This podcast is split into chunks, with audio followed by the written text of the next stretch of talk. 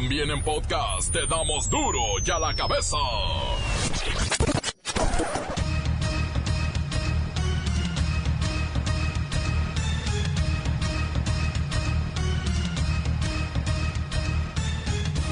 Hoy es miércoles, es 10 de abril del 2019 y yo soy Miguel Ángel Fernández y usted está escuchando, sí, el duro y a la cabeza, pero la versión sin censura.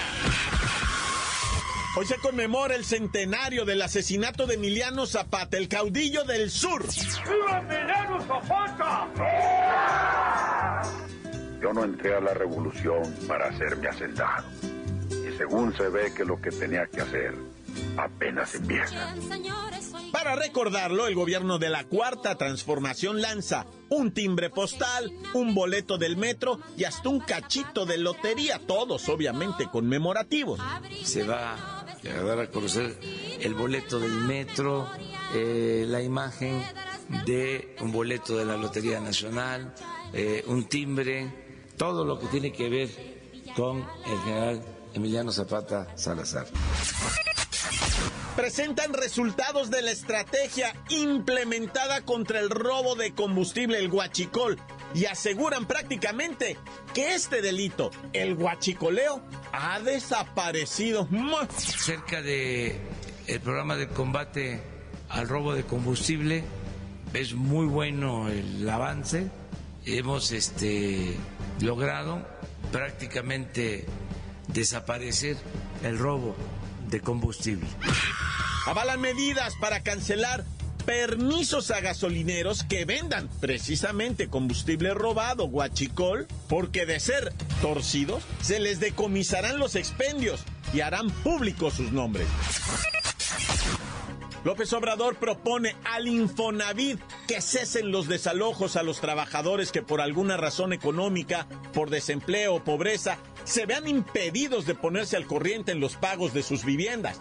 He dado la instrucción que se proponga en el Consejo del Infonavit que no se desaloje a quienes por problemas económicos, sociales, falta de trabajo, pobreza, no han podido ponerse al corriente de el pago de sus créditos, que no haya desalojos y que se vayan dando opciones, se vaya reestructurando. Otro golpe internacional a México. Las Naciones Unidas para los Derechos Humanos expresa su preocupación por las cifras de muertes violentas que hay en nuestro país, además de las desapariciones. Asegura la ONU, son propias de un país en guerra. Para mí ha sido una sorpresa lo que me he encontrado. Yo quiero decirle que el número de 40.000 desaparecidos no era algo que yo tuviera así de claro, o de los 26.000 cuerpos sin identificar. El reportero del barrio va a presentarnos la aterradora historia del enfermero violador. El Estadio Olímpico Benito Juárez, precisamente allá en Ciudad Juárez, es el escenario del juego de la gran final de la Copa MX. Los caballitos, los bravos de Juárez, tratarán de desplumar al ave, al águila y coronarse en su casa campeones de la Copa MX. Todo esto con la bacha y el cerillo en los deportes. Y así, así comenzamos con la sagrada misión de informarle, porque aquí no le explicamos las noticias con manzanas, las explicamos como los caballitos de Juárez. Llegó el momento de presentarte las noticias como nadie más lo sabe hacer. Los datos que otros ocultan, aquí los exponemos sin rodeos. Agudeza, ironía, sátira y el comentario mordaz. Solo en duro y a la cabeza. ¡Arrancamos!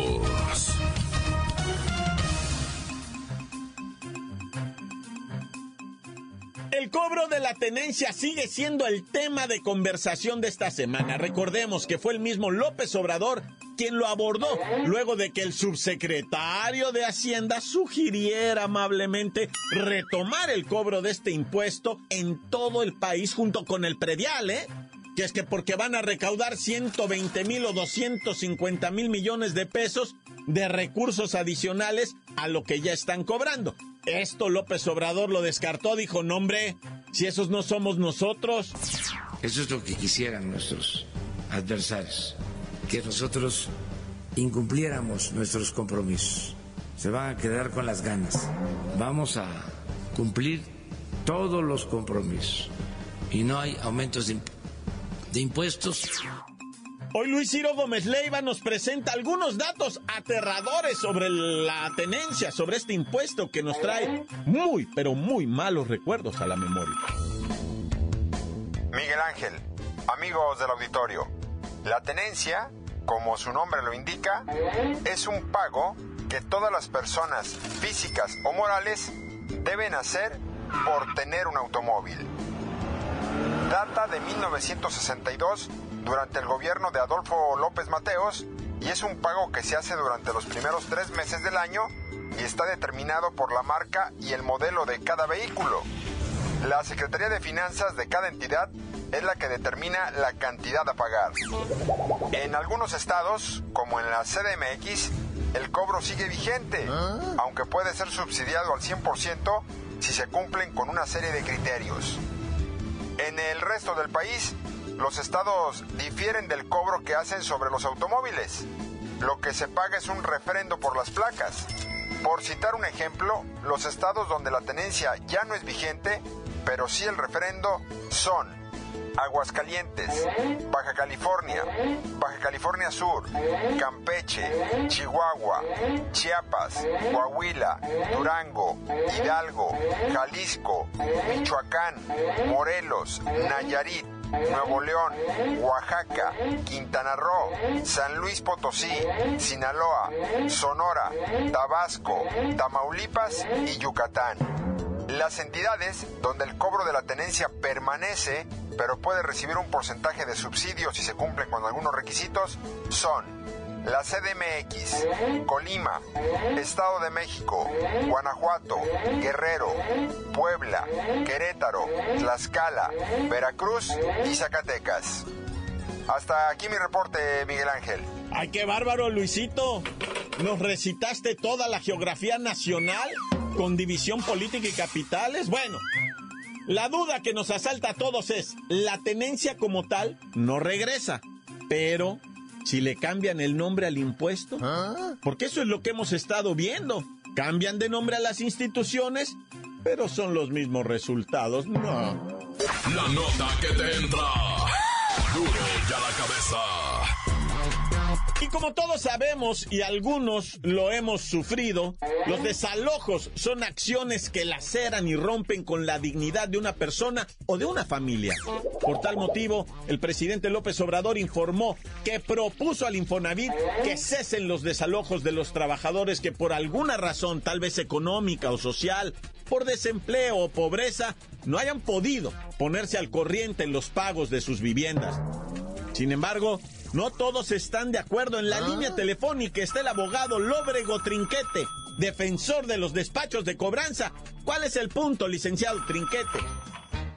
¿Qué pasó, mi Miguelito? ¿Cómo está eso de que, que la gente en pobreza o en problemas económicos va a ser dispensada y no se le va a expulsar de una casa que no paga? Eso está mal.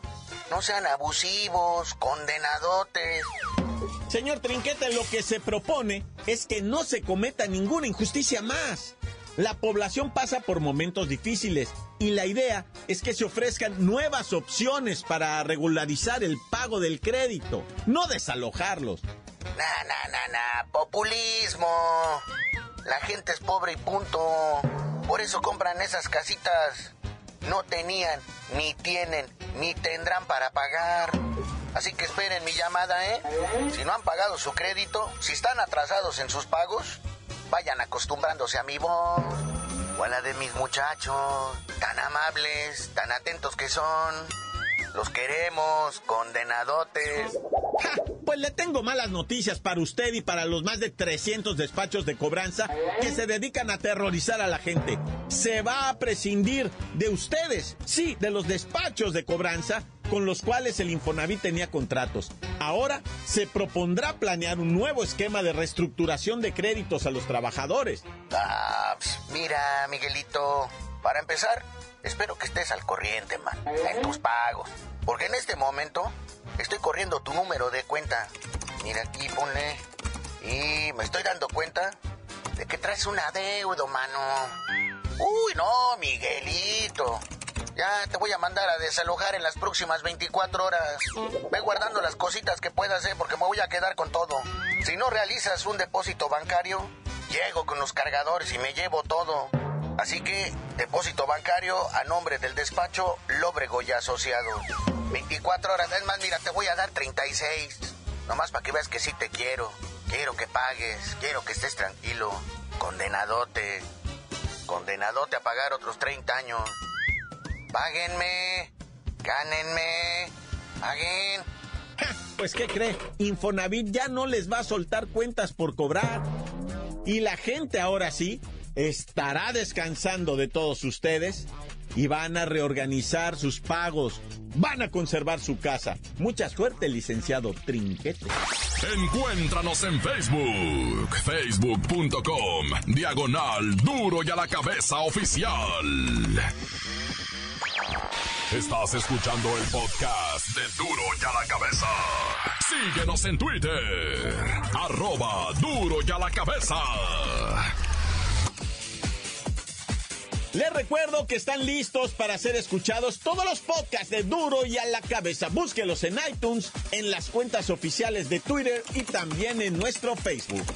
Duro y a la cabeza. Llega el reportero del barrio. Ahora, ahora ejecutan hasta los perros. Montes, Alicantes, Pintos. Oye, vámonos a Puebla, camarada. Puebla, Puebla, Puebla, ¿verdad? De Los Ángeles. Resulta ser que ahí una morra acudió a que le hicieran el Papa Nicolau. Ya sabes, este examen para las mujeres importantísimo. Por favor, mujeres del sexo femenino, no dejen de hacerse ese examen. Porque neta que conforme van pasando los años uno se entera de cosas bien difíciles y todo se pudo haber prevenido con un de ese tacanicolao, pacanicolao, ese rollo. Entonces la morra acude a las instalaciones del IMSS a hacerse el Papa Nicolau. Cuando le están la tienen, pues obviamente tienen que quitarse sus- su ropa interior y calzoncito y ponerse en posición poco pudorosa, ¿verdad? Y la morra está así cuando de repente, pues está el enfermero con toda su ropa esa y su, su cosa que se pone en la boca, el tapabocas, ¿verdad? Y todo. Cuando de repente ella siente algo extraño así todo. Y, y ella, pues como que dice, ay Dios mío santo, estoy sintiendo otra cosa, ¿verdad? Que no es el fierro ese helado que les, les, les meten, ¿verdad? Pues no sé cómo decirlo. Yo soy reportero del barrio, no soy doctora. Y en eso voltea la morra y era el enfermero que estaba usando su parte de él. La estaba violando, para que me entienda. Y entonces la morra trata de respingar, pero el vato la maciza. Y, y, pues se da la violación ahí, ¿verdad? Y ella pues lucha y, y grita y todo, pero el vato pues la somete, la golpea la- y lleva a cabo su, su pervertido acto. Ella sale corriendo y grita, ¿verdad? Y denuncia y va a las autoridades, denuncia. El caso es que no lo han podido detener, ¿verdad? Pero dicen, ya está cesado. Oh, no, pues usa, usa. Pero mira, ahorita me están haciendo así con el dedo de que sí ya lo detuvieron, que sí está ya detuvido. De esa, que ya lo apresaron al güey allá en Puebla. Y ahora a Parral, Chihuahua. Sigue el caso de las enfermeras y el enfermero, pues que desaparecidos. Hasta ahorita donde yo te estoy diciendo, no sé si ya los hallaron difuntos, cosa que yo espero que no, ¿verdad? Que estén desaparecidos todavía, porque mientras están desaparecidos, uno tiene la esperanza. Yo sé que en este país ya la esperanza, pues, o sea, ni existe, ¿va? Pero se tiene la esperanza de que aún existan estas personas con vida, ¿verdad? ¿Cuál es la historia de las enfermeras y, los, y el enfermero desaparecidos?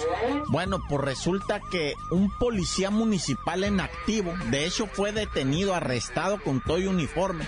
Ese vato hacía cosas de pornografía y prostitución, conseguía morras, etcétera, etcétera. Y parece que está, ahí hay algo. Mejor no quiero poner palabras que no van. El caso es que parece ser que están ligadas las enfermeras y el enfermero. Por ahí hay algo turbio. Este oficial de la policía municipal mandó secuestrar a las enfermeras y al enfermero, cuatro personas. No se sabe dónde están hasta que yo te estoy diciendo esto, ¿ah? Última hora ya se supo, pero yo desconozco, así que bueno, si saben ustedes algo, pues pasen la nota, ¿ah? Parral, Chihuahua, Policía Municipal en activo, manda a secuestrar a estas morras. Naya. Y bueno, como decíamos, ah, en la colonia Gobernadores de Tepic, una balacera de aquellotas. Bueno, se oyeron las ráfagas, ¿no? Y pues los perros empezaron a aullar, se activaron las alarmas de los carros por las detonaciones, etcétera. Y empezaron las llamadas al 911. Oye, acá en la gobernadora es balacera, balacera. ¿Sabes a quién habían matado? Al perro. Ah. Y tú vas a decir, le decían el perro al No, a un perro, un perro así, canino, cuatro patas. Pues llegó la policía y ¿qué te crees, güey? Que se la toman en serio. Y, yo mi respeto sé, ¿eh? la policía puso hasta la banda amarilla esa alrededor del cadáver del perro. Llegaron los peritos, empezaron a, con las esos como si fuera persona, güey. Cosa que a mí se me hace inteligente porque a lo mejor esa arma de fuego que dejó casquillos ahí, pues pudo haber sido utilizada en otro crimen, ¿verdad? No se sabe. Y empezaron las investigaciones a ver de dónde venían los tiros, si había sido desde un auto, una persona. Empezó toda la investigación de quién había matado al perro. El perro quedó tendido entre adentro y afuera de una casa donde está la puerta, la puerta de entrada de una casa. O sea, y pues evidentemente los residentes de la casa fueron a hacer sus declaraciones. ¿Qué pasaría? ¿Andan con mañosos de amigos o qué pasó con los? Pero les ametrallaron el perro. ¡Corta! Crudo y sin censura. ¡Duro ya la cabeza! Antes del corte comercial, escuchemos sus mensajes. Nos los pueden enviar al WhatsApp 6644866901.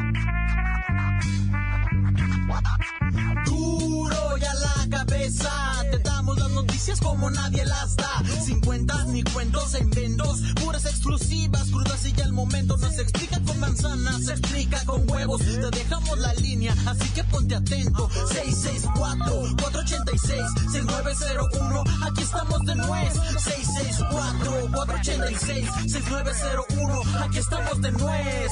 ¿Qué hay, mi duro y a la cabeza? Aquí su amigo el Coco reportándose. Estamos haciendo una labor social si nos pudieras contactar con la maestra Sin Varón, ¿Ah? ya que tenemos a un compañero que quiere acabar sus estudios, pero no tiene el recurso suficiente para acabarlos. Es nuestro compañero Gilberto, mejor conocido como el Titino, el cachamocos del grupo. Madre diablo, ¿me lo quieres mandar a escuelas? ¿Y con qué dinero? Si no tengo dinero es para pagar escuelas.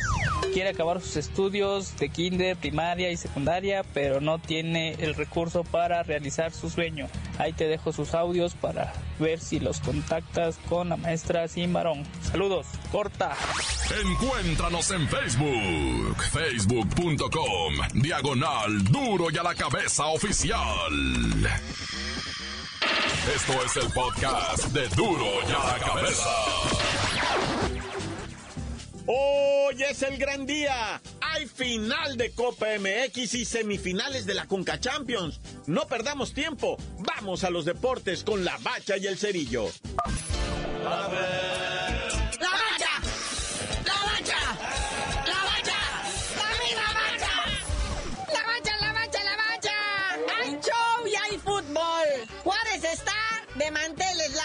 O de mesas chicas no sabemos, ¿ah? Pero ahí está, 9 de la noche, Estadio Olímpico Benito Juárez. Sus 20 mil butacas van a retumbar cuando llegue el AME a quererles arrebatar su Copa MX a los caballitos de Juárez. Habíamos dicho que nada favorecía más a la Copa que un encuentro de este tipo. Equipo chiquitín contra calote abusivo. Y pues le deseamos toda la suerte a los caballitos. No se lo puede uno perder. Sí, no queremos odiarlos más.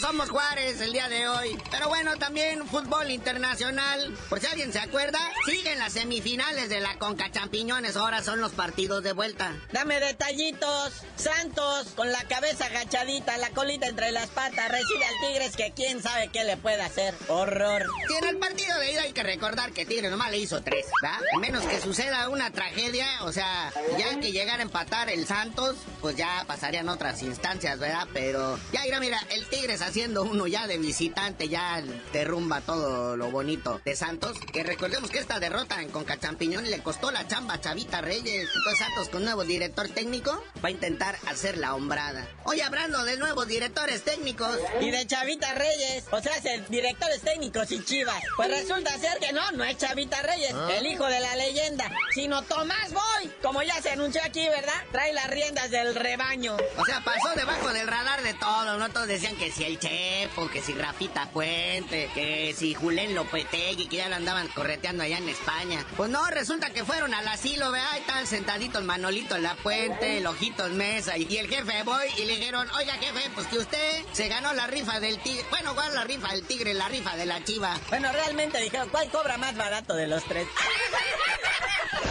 Y pues Tomás Boy dijo, a mí me urge dos de todo. Ando sin bar ahorita, así es que ¿cuál es el cuál es la chamba? No, pues en Guadalajara. Ay, qué rico, allá hace calor. Oye, ya va a ser el, el sorteo de la Copa Oro. Están todos bien preocupados, ¿verdad? Fíjate nada más el nivel de equipos. Panamá, Honduras y Trinidad y Tobago son los fuertes. ¡Qué nervios! Pues que tiembla Haití, o Curazao, o Cuba. En Cuba son beisboleros, chicos. Pero bueno, ya el Tata Martino dice que se va a encomendar a Dios. Con eso de que el Papa también es argentino, pues ya se hablan de cerquita, ¿verdad?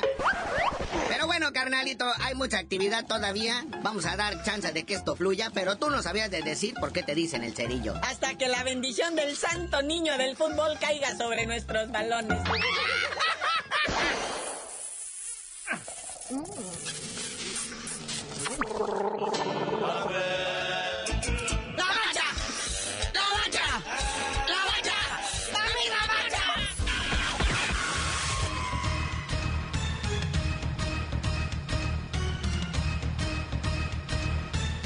Asunto arreglado. Por ahora hemos terminado. No me queda más que recordarles que enduré la cabeza. No, no explicamos las noticias con manzanas, las explicamos con huevos.